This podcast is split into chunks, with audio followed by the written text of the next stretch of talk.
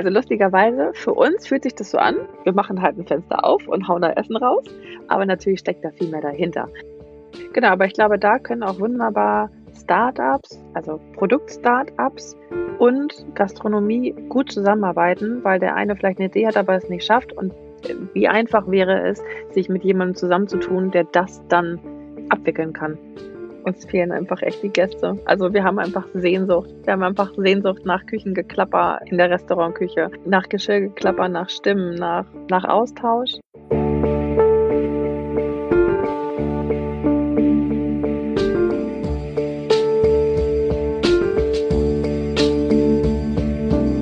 Herzlich willkommen bei einer neuen Folge von Future, dem Podcast über die Ernährung von morgen.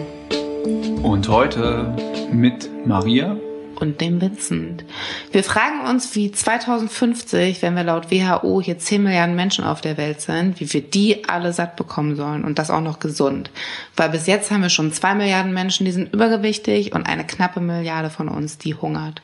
Hallo und herzlich willkommen zu einer neuen Folge. Heute mit Christine Siegemund, Gründerin vom Food Lab in Hamburg. Hallo. Hallo. Hallo, grüß dich. Hi, moin. Im Juli 2020, jetzt schon letztes Jahr, habt ihr das Food Lab eröffnet. Und das ist ja für wahnsinnig viel ein Zuhause. Ihr habt einen Coworking Space, eine Testküche, ein Eventstudio, Gastro mit Pop-up-Restaurant und Café. Was gibt's alles bei euch und für wen ist das gemacht? Für alle. für alle Foodies, für alle, die gerne mh, mm, essen und trinken und Lust auf Neues haben, ähm, aber auch für die Foodies, die das Essen produzieren, sei es in der Gastronomie oder für den Handel oder ja, für was auch immer. Und wie bist du auf die Idee gekommen, das zu machen? Was ist dein Background? Ich hatte meinen ersten Tag in der Gastronomie, als ich mein eigenes Restaurant eröffnet habe. Also ähm, ich habe keinen Gastro-Background. Ich komme eigentlich aus der Werbung, beziehungsweise bin dann ins Marketing gegangen.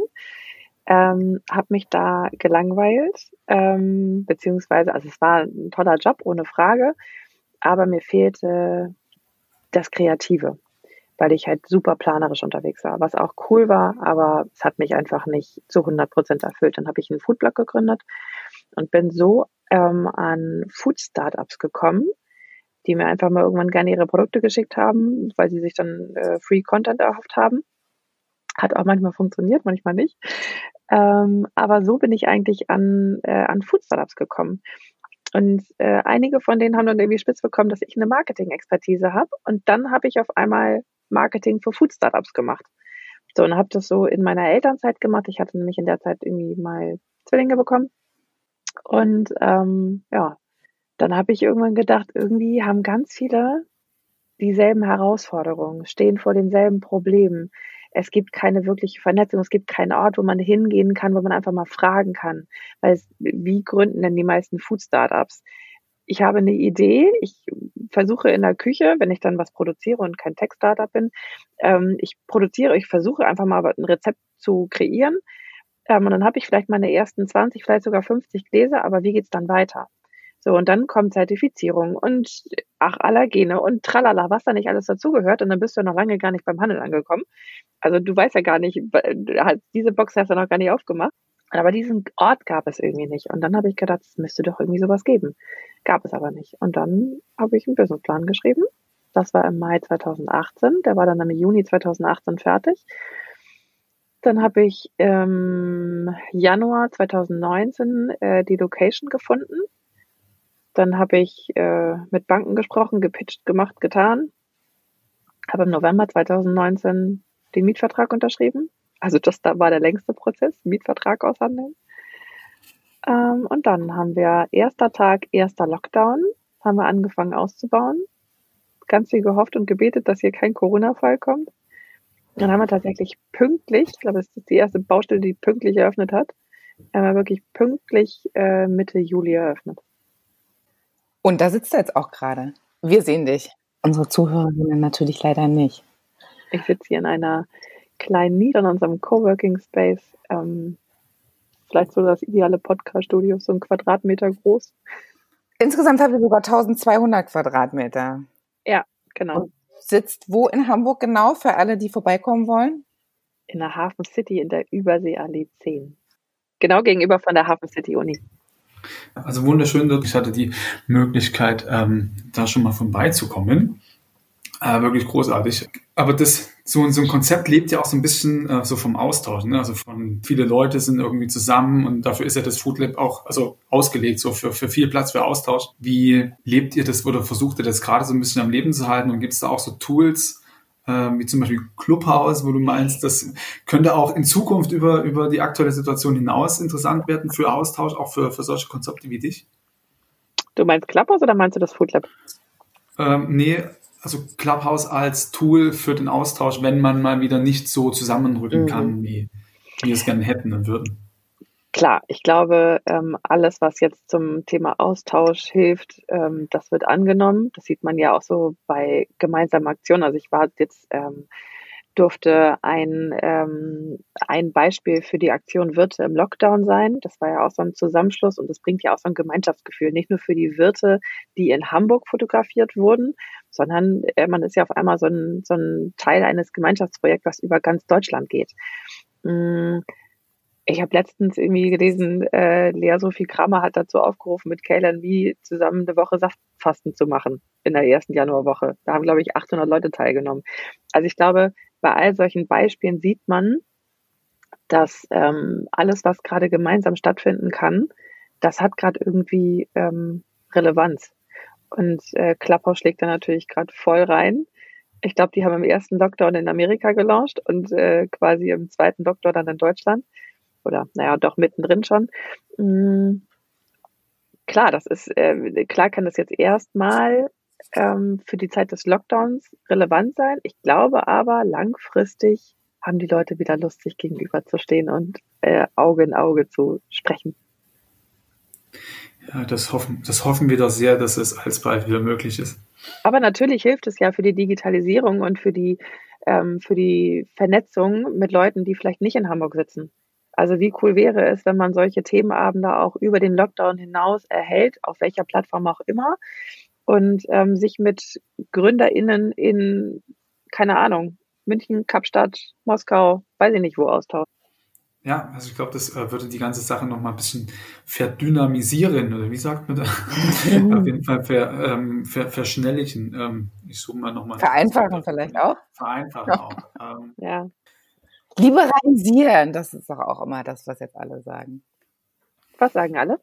dass das so liberalisiert, dass man einfach, so, wie ja. du schon gesagt hast, dann ist man da in ja. einem Raum und auf einmal hat ja. man den, wer war es von Rossmann und DM und genau. wir machen keine. Gestern gerade, genau, wir hatten gestern äh, einen Talk zum Thema, also was heißt Thema? Es war, der Raum hieß Food Ladies. Wir hatten kein wirkliches Thema, aber irgendwie hatten wir ähm, wirklich ordentlich äh, Audience. Und nicht nur Frauen, sondern auch Männer, was uns total gefreut hat. Ähm, und hatten da sämtliche Themen und auf einmal, also sind wirklich gesprungen in den Themen. Und auf einmal hatten wir den äh, Marketingchef von Katjes Greenfood mit, äh, mit dabei und ähm, und den Einkäufer von Rossmann, was natürlich hilft, ähm, wenn man ganz punktuell eine Frage, ähm, wenn einem die auf der Seele brennt und wenn man die beantwortet bekommt von jemandem, der wirklich Ahnung hat, weil es einfach sein Daily Business ist.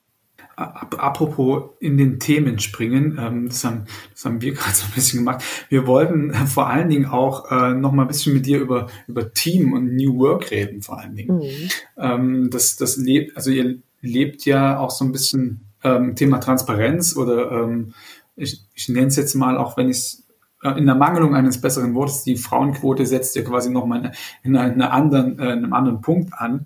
Ähm, wer, wer steckt denn aktuell alles hinter deinem Food Lab? Ähm, das bin in erster Linie, glaube ich, ich. So, ähm, und äh, dann habe ich ein Team an derzeit noch Frauen, wobei wir unseren ersten Mann im Team in zwei Wochen bekommen. Aber das ist das, äh, das ist das Team Food Lab. Also ich habe eine Küchenchefin, ich habe ähm, eine Community Managerin, ich habe ähm, eine ähm, ich nenne sie immer meine rechte Hand, äh, ohne die ich, glaube ich, gar nicht überleben kann. Ähm, dann ähm, eine Buchhalterin ähm, und wir haben eine Praktikantin, die kümmert sich gerade um Social Media. Mm, dann haben wir die liebe Antje im Team, um mal jetzt hier jemand beim Namen zu nennen, die äh, Food-Nomadin. Die wir schon im Gespräch hatten. Genau. Ähm, und ähm, genau, jetzt bekommen wir noch jemanden dazu, der sich um das Accelerator-Programm kümmert und der unser Team ein bisschen diverser macht. Wobei wir von divers noch weit entfernt sind, muss ich ehrlicherweise sagen. So, und dann habe ich mir einen Beirat gesucht. Der ist tatsächlich äh, so gut wie paritätisch besetzt. Äh, sind aber auch drei Frauen, zwei Männer. Ähm, genau. Das, das steckt so dahinter. Beirat klingt spannend. Ähm, wie, wie fungiert der bei dir? Also kenne kenn ich jetzt aus, aus so Neugründungen eher tatsächlich noch weniger, finde ich aber. Mhm. Ich habe mir einfach gedacht, es wäre gut, da ich ja jetzt keinen Chef oder keine Chefin mehr habe ähm, und ich auch niemanden habe, bei dem ich mich hm, reporten muss, ähm, wäre es vielleicht gar nicht so doof, äh, mir Leute an die Seite zu stellen oder in, mit, die mir den Rücken stärken, die mir aber auch auf die Finger hauen dürfen und sagen können, Christine, du rennst gerade in die falsche Richtung, denk doch nochmal so rum. Oder die einfach kritisch Feedback geben, weil sie einfach viel mehr Ahnung auf, äh, auf, in einem Bereich haben oder mh, hm, weil sie einfach die Erfahrung haben, weil sie ähm, vielleicht auch mich kennen, zum Beispiel ist mein ehemaliger Chef, ähm, meiner letzten Angestellten-Tätigkeit äh, mit dabei. Ähm, meine Coachin ist dabei, die ich von Anfang an mit ins Boot geholt habe, ähm, die mir auch dabei geholfen hat, mein Team zusammenzustellen, weil ich, mh, hm, ich glaube, ich habe anders eingestellt als die meisten ähm, Unternehmens- oder Geschäftsführer das tun. Ähm, ich habe nämlich komplett nach Werten eingestellt und ähm, danach, wer zu mir und den Werten des Food Labs passt. Mhm, genau, ich habe ähm, Christian Rach dabei, der, ähm, ja, ich finde, das ist so der Unternehmensberater der Gastronomie mit wahnsinnig viel Erfahrung. Ähm, wie gesagt, ich hatte meinen ersten Tag in der Gastro exakt vor einem halben Jahr. Ähm, da kann das natürlich auch helfen. Und ich habe ähm, Gabriele Mühlen dabei, ehemals äh, Chefin vom House of Food, die einfach wahnsinnig viel Erfahrung im Content-Bereich hat und Gabriele Bergert, die ähm, sehr viel Digitalerfahrung und auch ähm, Erfahrung in dem Führen von Teams und Aufstellen von Teams hat. Und du hast einfach gefragt, habt ihr Lust dabei zu sein? Ja. Habt ihr Lust, mir auf die Finger zu hauen? Ja, tatsächlich, genauso habe ich es formuliert. Ich habe gesagt, äh, also ich habe alle gefragt, hast du Lust, in meinem Beirat zu sein und ähm, mir A, den Rücken zu stärken, aber mir im Zweifel auch auf die Finger zu klopfen und kritisch zu, ähm, zu schauen. Und wie kommt ihr zusammen? Also, oder welche Frequenz hat das? Ähm, Im Moment tatsächlich gar nicht. Wir kamen, das, das letzte Mal haben wir uns tatsächlich im Februar gesehen. Und dann ähm, waren wir alle mit Lockdown und ähm, unseren eigenen Strukturen um Switchen beschäftigt. Aber ich bin mit jedem Einzelnen bin ich regelmäßig im Austausch und dann ganz klassisch per Telefon. Ist auch mal schön. Verrückt, oder? Ich mag das sehr. Mhm per Telefon zu telefonieren. Ja.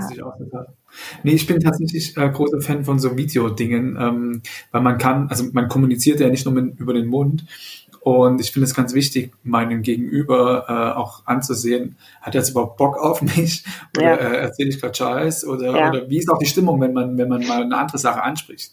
Mhm. Man kann ja über, über sich selber am Telefon einfach nichts sagen, viel überspielen, das, was man jetzt im, im äh, im Kontext von so Videokonferenzen einfach nicht kann. Das klappt mit Menschen, die dich nicht kennen. Bei meinem ehemaligen Chef klappt das zum Beispiel äh, gar nicht. Also der hört tatsächlich, wenn irgendwas ist, dem kann ich überhaupt nichts vorspielen. Der kennt mich einfach und meine Arbeitsweise, aber auch mich persönlich. Gut, und mit die anderen, also bei die anderen treffe ich teilweise auch. Ne? Also ich habe, ähm, als es noch, wobei es ja jetzt auch noch erlaubt, aber im Moment mache ich es einfach nicht. Mm, aber als es alles noch ein bisschen entspannter war, da habe ich halt auch mal jemanden auf einem Spaziergang getroffen. Ähm, Mache ich tatsächlich auch gerade aktuell gelegentlich, muss ich zugeben. Ähm, also ich gehe jeden, jeden Tag spazieren, aber es, ja. muss, geht ja nicht um mich und meine Spaziergänge. Ähm, was mich tatsächlich auch noch interessieren würde, äh, weil das ist ja, also dieses, dieses sich immer wieder Feedback holen von, von deinem, ähm, von deinem Beirat, hat ja auch schon viel was mit Transparenz zu tun. Ähm, wie, wie spiegelst du das, was, was ihr vorhabt, äh, ins Team oder wie, wie arbeitet ihr da zusammen? Ich bin auch, was das Team angeht, ich bin komplett transparent. Ähm, die wissen also, wir haben wöchentliche Joe Fixes. Im Moment tatsächlich dann auch digital, weil einfach zwei ähm, im Homeoffice sitzen, ähm, auch ihre Kinder betreuen.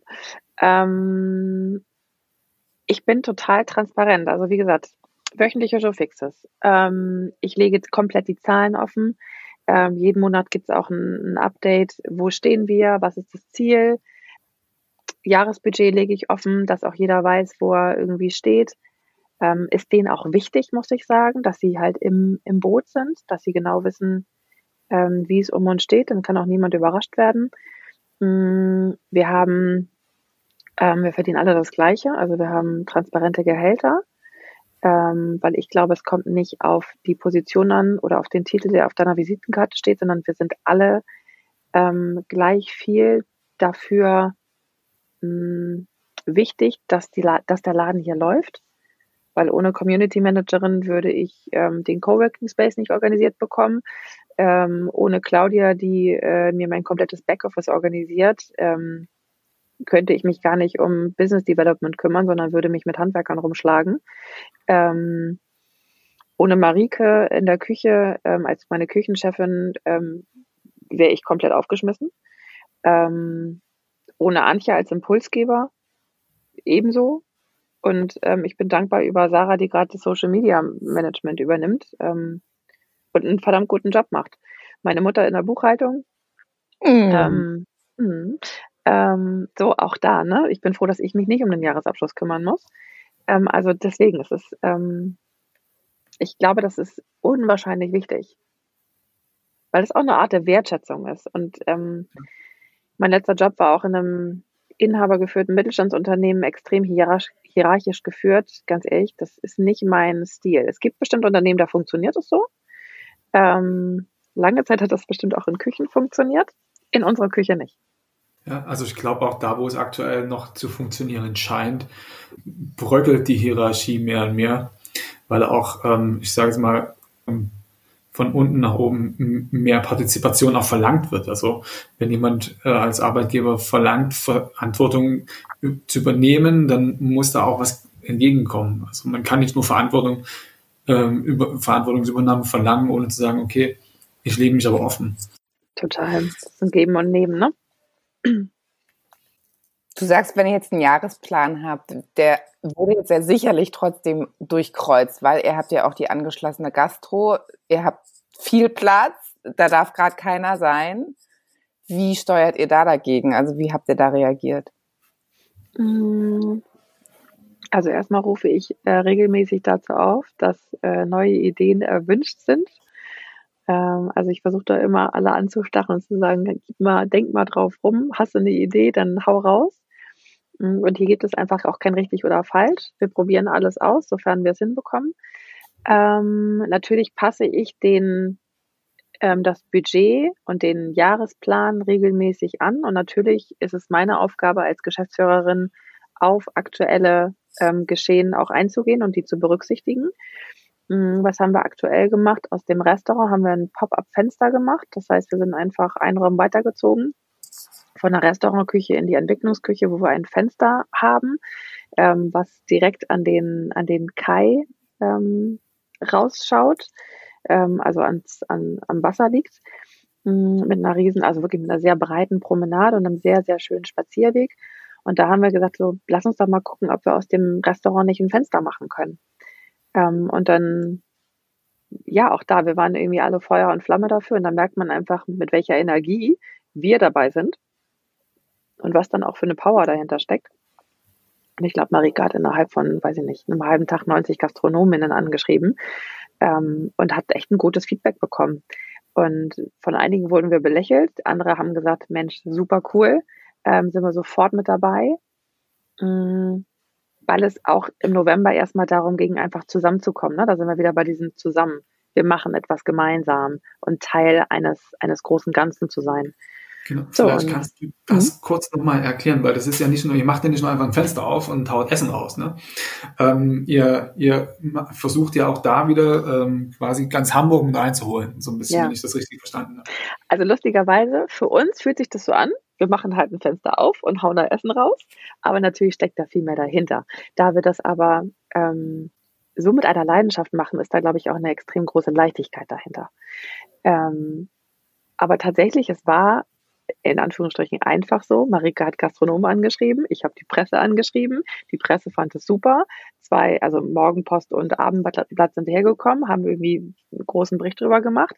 Das hat wiederum andere Presse anges äh, angesprochen und auch ähm, wiederum Gastronomen angesprochen. Die haben sich wieder bei uns gemeldet. Und das Ende von mir ist, wir sind bis Ende Februar ausgebucht mit dem Fenster. Und dankbarerweise ähm, sind die regelmäßig ausverkauft nach zwei Stunden. Das muss man erstmal schaffen, ne? gerade aktuell. Und es sind keine 30 Portionen, die die dann anbieten. Ne? Das sind so, also ich glaube, Burritos waren am Wochenende 100 oder 150 Portionen und ähm, nee, ich glaube 100 Portionen und die waren raus. Das heißt, verschiedene Gastronomen sind bei euch, bieten was an, verkaufen. Nee, die sitzen nicht bei uns, die äh, können sich quasi einbuchen. Das sind ähm, wir hatten äh, Gastronomen einem eigenen Restaurant hier. Wir haben ähm, Leute hier, die Businessmodell Pop-up haben. Wir haben unser Café jetzt, was, äh, was bei uns ähm, mit drin ist. Die machen auch ein Pop-up-Fenster demnächst. Dann haben wir, was haben wir noch? Wir haben, ähm, heute machen wir zum Beispiel für einen Kunden, also für ein Unternehmen, äh, mit dem wir im Dezember was gemacht haben, mit dem wir eigentlich ein Restaurant geplant hatten, was wir komplett äh, umge umgeplant haben. Für die machen wir heute ein Fenster und machen Ahornsirup-Schnecken. Äh, also verschiedene Zimtschnecken mit, mit äh, Ahornsirup. Also das ist eine unglaubliche Vielfalt, die da geboten wird. Eigentlich ist es so, ich glaube, auch das trifft den Zeitgeist, weil du kannst nirgendwo hin. Es gibt in Hamburg auch nicht wirklich viele Stellen, wo du gerade Essen rausholen kannst. Und das ist so ein bisschen, wir hatten letztens ein japanisch, also ein japanisch und koreanisch inspiriertes ähm, Food-Angebot ja, das wurde so gut angenommen, weil die Leute, glaube ich, einfach Lust haben, rauszugehen und Neues zu entdecken. Ja, absolut. Aber das muss man halt auch einfach erstmal machen, ne? Also das ist jetzt, andere hätten gesagt, nicht so viel Aufwand, wir sagen, okay, let's go. Also das sollte man auf jeden Fall aber auch äh, in die Waagschale schmeißen. Es ist auf jeden Fall viel Aufwand, ne? den ihr euch da, ähm, den ihr euch da macht. Und äh, finde es auch gut, dass es quasi nicht nur toleriert wird, sondern auch gewertschätzt wird von, von dem Hamburger Publikum. Ja. Gerade zur aktuellen Situation. Aber äh, lass uns doch bei Gastronomie und ähm, bleiben. Also das, was euch so ein bisschen von, von anderen, äh, ich nenne es jetzt mal Accelerator-Programmen und Food-Startup-Schmieden ähm, äh, äh, unterscheidet, ist halt eben dieses, diese Möglichkeit, direkt in der Gastronomie auch zu testen. Und also eben durch euer, eure angeschlossen, äh, euer angeschlossenes Restaurant. Ähm, wie glaubst du, kann man in Zukunft die, das Zusammengehen von Gastronomie und äh, Food Startups noch so ein bisschen befeuern? Weil aktuell, zumindest von meiner Betrachtungsweise äh, aus, geht das noch so ein bisschen aneinander vorbei. So LEHs, Food Startup, Gastronomie. Wie kann man das so ein bisschen noch mehr zusammenbringen? Total. Ähm, mm, also ich glaube ja sehr, dass die, dass die Trends aus dem, die im Handel stattfinden, schon Jahre vorher in der Gastronomie entstanden sind. Stimmt, es gibt, also bis auf Beverage-Startups, ich glaube, die finden tatsächlich in der Gastronomie statt. Immer mehr, zum Glück auch.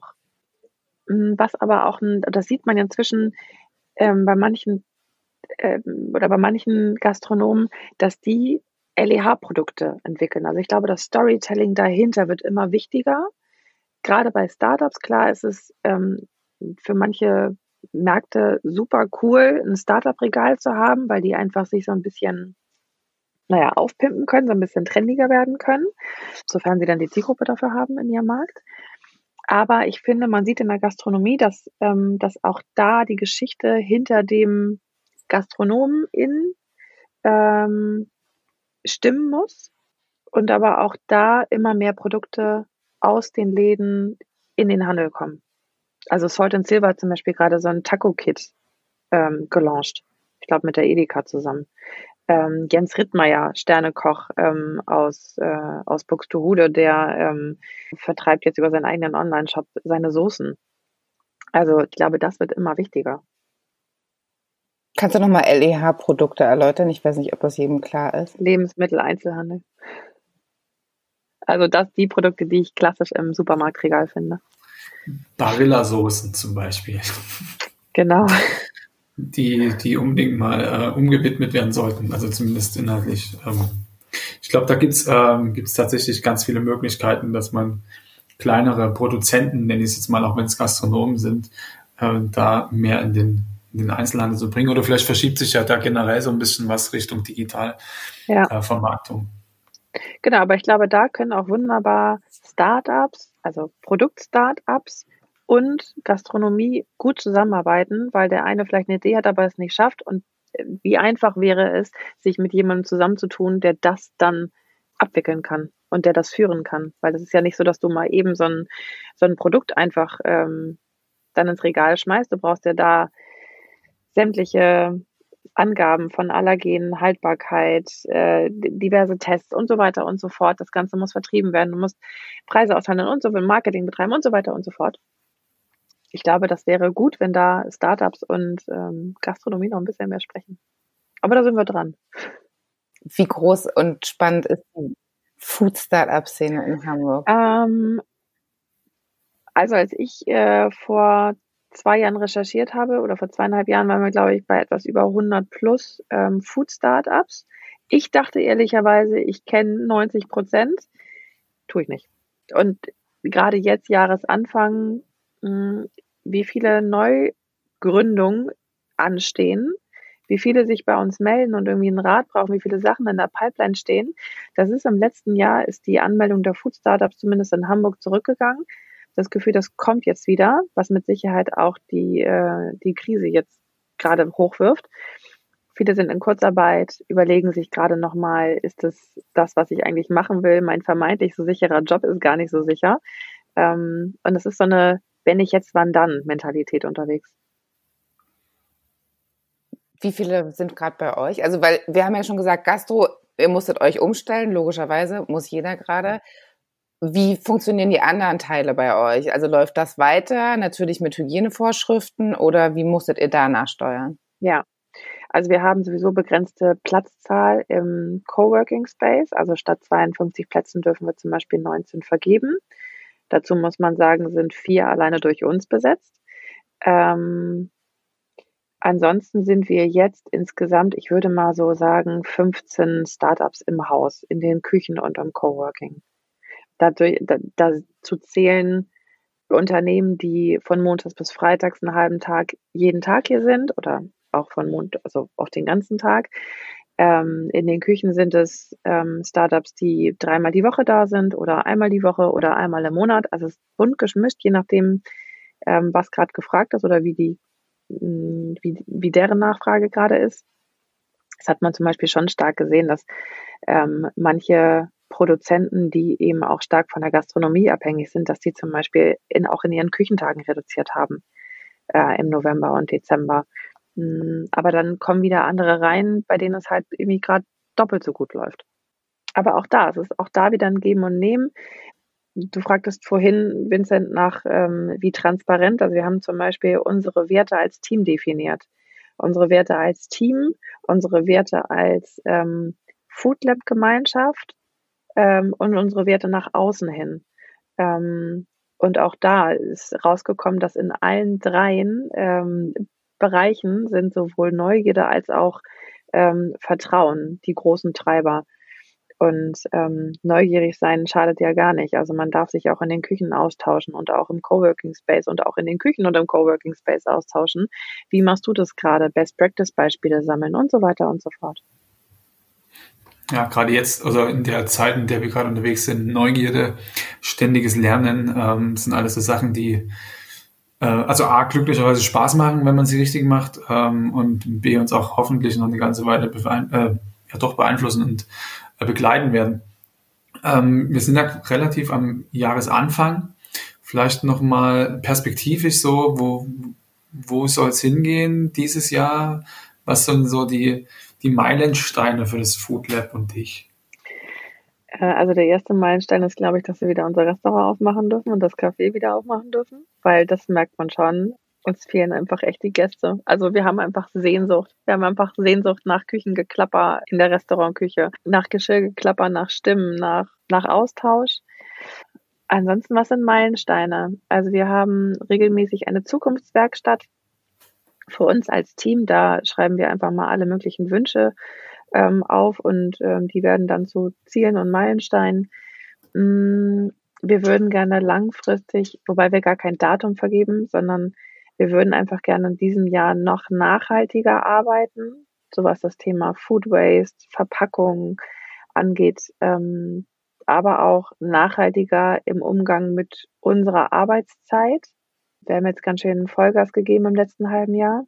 Hm, was wollen wir noch? Wir wollen ähm, Leute zusammenbringen. Wir wollen an, wir haben hier jetzt so den Nachwuchs teilweise in der Gastronomie. Also teilweise deswegen, weil nicht jeder, der hier ein Restaurant ausprobiert, der eröffnet auch ein eigenes Restaurant. Aber da haben wir schon das Gefühl, wir können hier direkt an der Wurzel ähm, erarbeiten und können denen zeigen, wie Küchen auch funktionieren können, dass man nicht bis in die Puppen alles geben muss, dass man nicht seine komplette äh, Lebensbereitschaft dafür hergeben muss, dass man ähm, auch Familie haben darf und die auch genießen kann. Mm, ja, dass Küchen auch divers sein dürfen, dass in Küchen nicht geschrien werden muss. All das sind so Themen, die wir gerne angehen würden. Ja, also fast schon divers sein müssen, äh, weil ich glaube, ja. ich damit auch ähm, viele andere Probleme, wie zum Beispiel äh, der Umgangston und ähm, dieses Rumgeschrei auch ähm, ändern. Also zumindest meine Erfahrung aus, aus mein, mein ähm, Kochdasein, immer wenn Frauen in der Küche war, waren, war einfach äh, eine ganz andere Stimmung unterwegs. Inwiefern? Ähm, man, also so ein bisschen Erziehung schreibt man ja auch vielen Köchen zu. Ähm, und die kommen dann schon gelegentlich durch. Also man, man verwendet dann schon eine andere ein anderes Wort oder andere Wörter. Genau. Ähm, man, ähm, Wird weniger geschrien, wenn Frauen in der Küche sind? Tatsächlich, also das ist zumindest meine Erfahrung, ähm, weil Frauen auf Lautstärke ganz anders reagieren als Männer. Ähm, Männer sind da irgendwie so, so, so sozialisiert, zumindest gefühlt, die, die funktionieren dann einfach nur noch. Ähm, meine Erfahrung ist, dass wenn die Lautstärke in der Küche gestiegen ist, dass Frauen ähm, nicht ganz so Bock drauf haben einfach. Die, die, ähm, da geht dann eher so der, der, ich nenne es mal so der Arsch rum. Also man hat dann einfach, also sowas muss man sich einfach nicht gefallen lassen, so nach dem Motto. Ähm, also zu, zu Recht. Und ähm, das stört natürlich dann, ich sag mal, im Großen und Ganzen die Funktionalität der Küche. Von daher ähm, nicht nur, ähm, Schön gesagt. Ja, also, ja, also letztlich muss ja eine Küche funktionieren. Ähm, und also ich glaube und ich weiß, dass Küchen auch ohne Geschrei und mit vielen Frauen funktionieren können und äh, auch vor allen Dingen besser funktionieren. Ja. Ähm, ich habe auch immer gerne mit Frauen gearbeitet. Aber ich glaube, also da muss halt, ist glaube ich echt noch ein weiter Weg, ne, bis es auch so akzeptiert ist. Ich meine, es gibt unwahrscheinlich wenig Küchenchefinnen und äh, wenn, dann werden sie auch nicht genannt, beziehungsweise ähm, wie viele wurden gerade nochmal ausgezeichnet von den 100 äh, besten Köchen. Ähm, dann muss man, ich, ich habe es im Vorgespräch schon erzählt, ähm, man muss sich dann auch nicht mehr so eine Frage gefallen lassen wie, was findet ihr denn, wer ist die attraktivste Köchin? Ähm, sorry, wie, also was genau hat das jetzt womit zu tun? Ähm, und also wenn es zur Sprache kommt, ja, das Auge ist ja auch mit, so, äh, nein, aber also, nee. Ich glaube, da muss ich echt noch ein bisschen was, also zumindest nicht das, was die Köchin angeht oder den Koch. Ja, ja, nee, absolut, da gebe ich dir recht.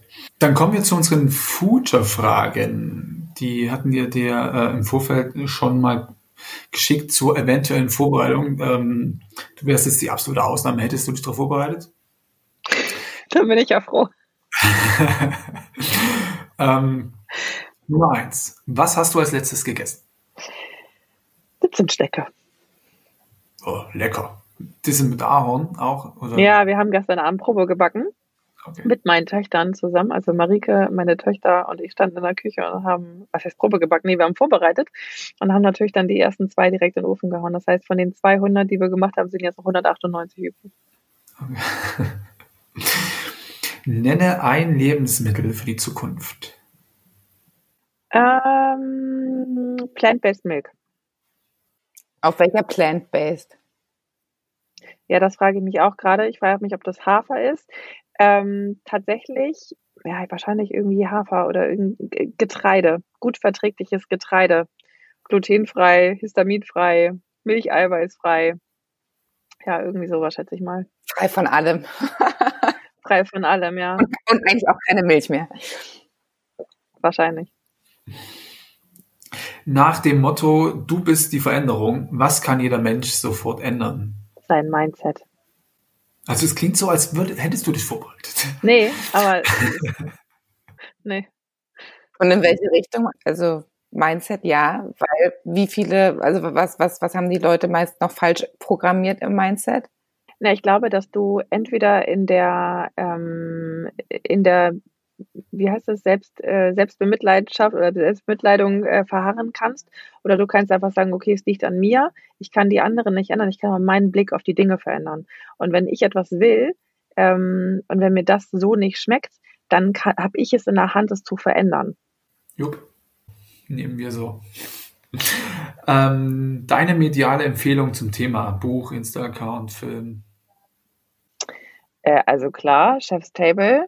Ähm, das, glaube ich, muss man mal irgendwie gesehen haben. Ähm, tatsächlich, welches Buch mich ähm, zuletzt nachhaltig beeindruckt hat, war äh, New Work Needs Inner Work.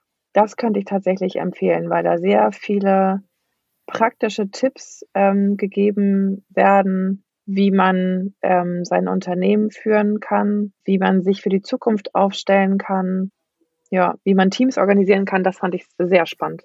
Von wem ist das? Mhm. Finden wir raus. ja. Heißt New Work Needs Inner Work. Ähm, Suchen wir. Und den Rest, ja. und den Rest kümmern wir uns. Ja. Die alles entscheidende Frage: Sind wir noch zu retten? Ich hoffe das.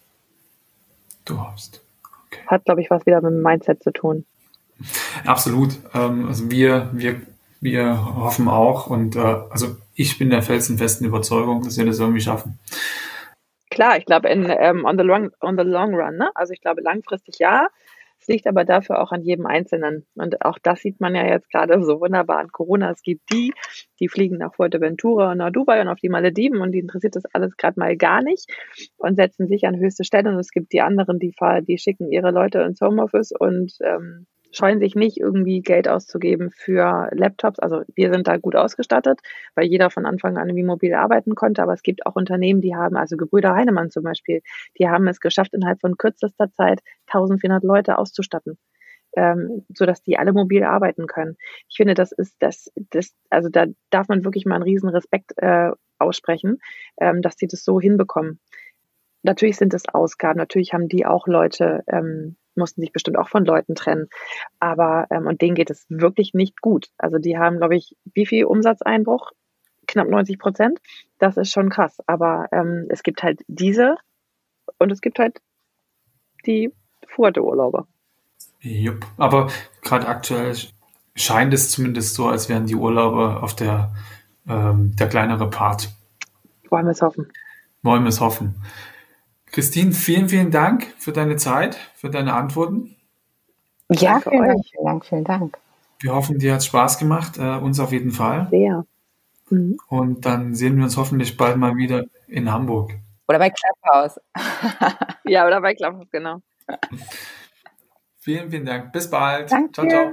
Danke euch. Tschüss. So, das war's mal wieder mit einer Folge Future. Schön, dass du dabei warst. Wenn du irgendwie Anregungen hast oder meinst, du kennst wen, den wir unbedingt mal vors Mikrofon holen sollten, äh, schreib uns einfach. Und hinterlass uns natürlich super gerne eine Bewertung, vertag uns, schenk uns Sterne und drück den Abo-Button. Vielen Dank fürs Zuhören. Bis zum nächsten Mal. Bis die Tage.